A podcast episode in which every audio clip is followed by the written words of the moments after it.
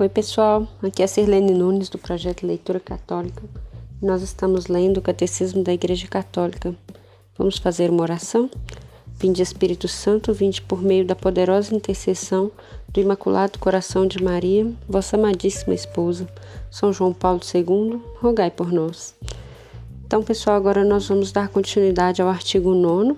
Né? Estamos falando do Creio na Santa Igreja Católica é, nós já vimos a introdução, né, falando um pouquinho é, da igreja no designo de Deus, é, fazendo uma comparaçãozinha da, da parte que está no, no, símbolo dos apóstolos e falou um pouquinho do símbolo niceno constantinopolitano. E agora a gente vai para o tópico 2, que é origem, fundação e missão da igreja. O parágrafo é 758. Vamos ouvir? Para perscrutar o mistério da Igreja, convém meditar primeiro sobre sua origem no desígnio da Santíssima Trindade e sobre sua realização progressiva no curso da história. O subtítulo é Um projeto nascido do coração do Pai. O Pai Eterno, por liber, libérrimo e arrano desígnio de sua sabedoria e bondade, criou todo o universo decidiu elevar os homens à comunhão da vida divina, a qual chama todos os homens em seu Filho. Todos os que creem em Cristo, o Pai quis chamá-los e formar a Santa Igreja.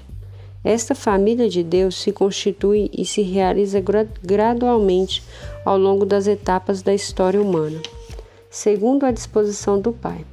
Com efeito, desde a origem do mundo, a igreja foi prefigurada.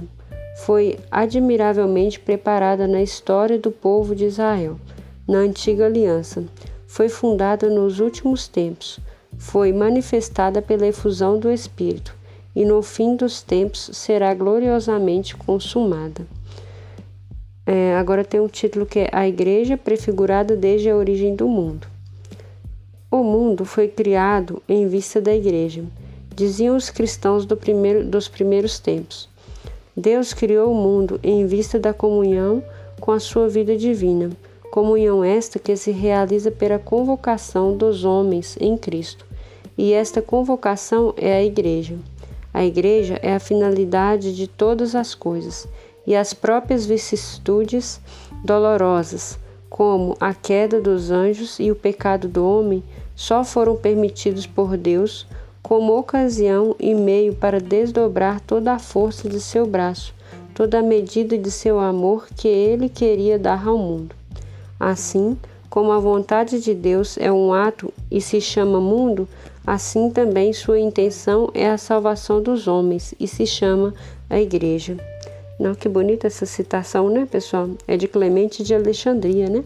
Já dando esse status de importância para a igreja. Muito legal. Agora tem um título que é A Igreja Preparada na Antiga Aliança.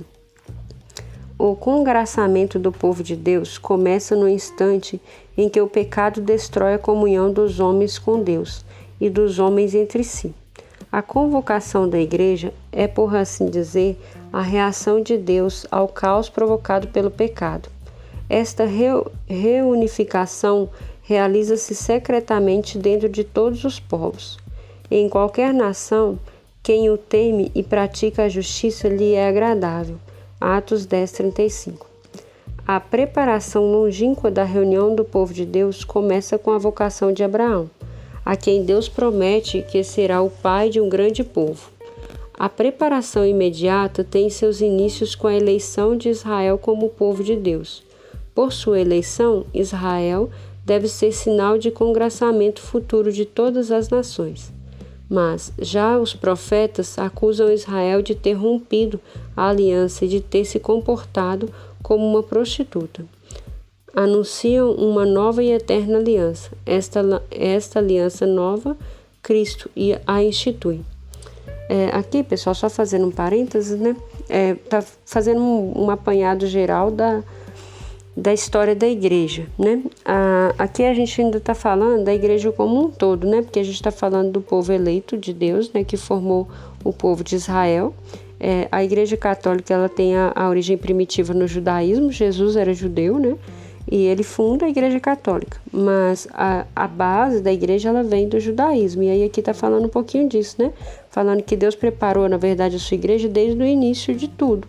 Né, desde lá de Adão e Eva, quando, quando eles pecam, aí o caos provocado por esse pecado, é, tanto no, no, na família, né, homem e mulher, quanto no, nas pessoas, que foi o caos provocado no mundo, e também entre, entre os, os homens, né, entre, a, entre a criação, faz com que Deus venha, é, dentro do seu plano de salvação, é, instituindo a igreja. Então, institui, ele escolhe Israel como povo eleito, povo escolhido, e ali ele vai preparando um povo. E aí a gente vai vendo, se a gente lê o Antigo Testamento, né, quando os, as, os escolhidos também caem, né, também pecam, né, que é quando faz essa comparação com Israel ter sido ter se prostituído, né, que na verdade é quando o povo começa a esquecer aquilo que Deus tinha dado como ordens a Moisés e começa a seguir novas novas religiões, novos deuses, adorar outros deuses. Então tem também as quedas, as fraquezas, e aí a gente vai ver a ação forte dos profetas é, relembrando o povo dessa aliança de Deus.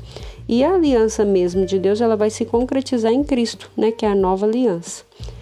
Tudo bem até aqui, né? Então vamos continuar. O título agora é A Igreja instituída por Jesus.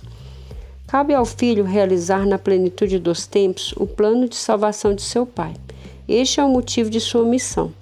O Senhor Jesus iniciou sua igreja pregando a boa nova, isto é, o advento do reino de Deus prometido nas Escrituras havia séculos. Para cumprir a vontade do Pai, Cristo inaugurou o reino dos céus na terra. A igreja é o reino de Cristo já misteriosamente presente. Este reino manifesta-se lucidamente aos homens nas palavras, nas obras e na presença de Cristo. Acolher a palavra de Jesus é acolher o próprio reino. O germe e o começo do reino são o pequeno rebanho dos, dos que Jesus veio convocar em torno de si, dos quais ele mesmo é o pastor. Eles constituem a verdadeira família de Jesus. Aos que assim reuniu em torno dele, ensinou uma maneira de agir, nova e também uma oração própria. O Senhor Jesus dotou sua comunidade de uma estrutura que permanecerá até a plena consumação do reino. Há, antes de tudo, a escolha dos doze, com Pedro como seu chefe, representando as doze tribos de Israel. Eles são pedra da, as pedras da fundação da Nova Jerusalém. Os doze e os outros discípulos participam da missão de Cristo, de seu poder, mas também de sua sorte. Por meio de todos esses atos, Cristo prepara e constrói a sua igreja. Mas a igreja nasceu primeiramente do dom total de Cristo para nossa salvação, antecipado na instituição da Eucaristia e realizado na cruz. O começo e o crescimento da igreja são significativos, são significados pelo sangue e pela água que saíram do lado aberto de Jesus crucificado. Pois o lado de Cristo de, dormindo na cruz Dormindo na cruz é o que nasceu o admirável sacramento de toda a igreja.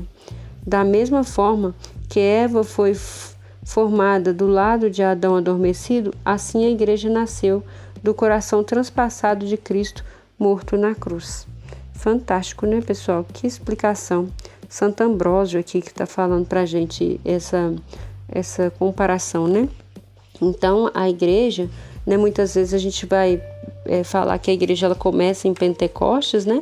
Que é quando o Espírito Santo é derramado e tal, como nós já falamos. Mas aqui ele faz, o Santo Ambrósio está nos explicando que a igreja ela começa mesmo é na cruz, né? Quando Jesus é transpassado e jorra é, sangue e água, né? Que é até aquela imagem que nós temos de Jesus misericordioso, né? Que Santa Faustina pintou.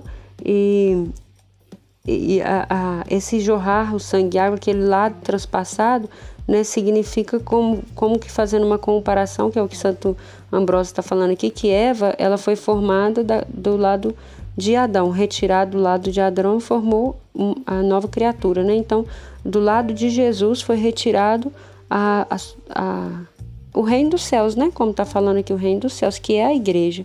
Muito, mas muito profunda essa explicação e muito bonita também. Né?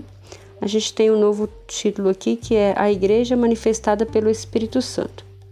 Terminada a obra do Pai, havia confiado ao Filho para realizar na terra. foi enviado o Espírito Santo no dia de Pentecostes para santificar a igreja permanentemente. Foi então que a igreja se manifestou publicamente diante da multidão e começou a difusão do evangelho com a, com a pregação. Né? Então, faço mais um parênteses aqui, foi aquilo que eu acabei de falar. Né? Então, a igreja, como, segundo Santo Ambrósio, né, ela começa do lado aberto de Cristo na cruz e ela se manifesta a todo o povo em Pentecostes, que é o que a gente está lendo aqui agora. Continuando.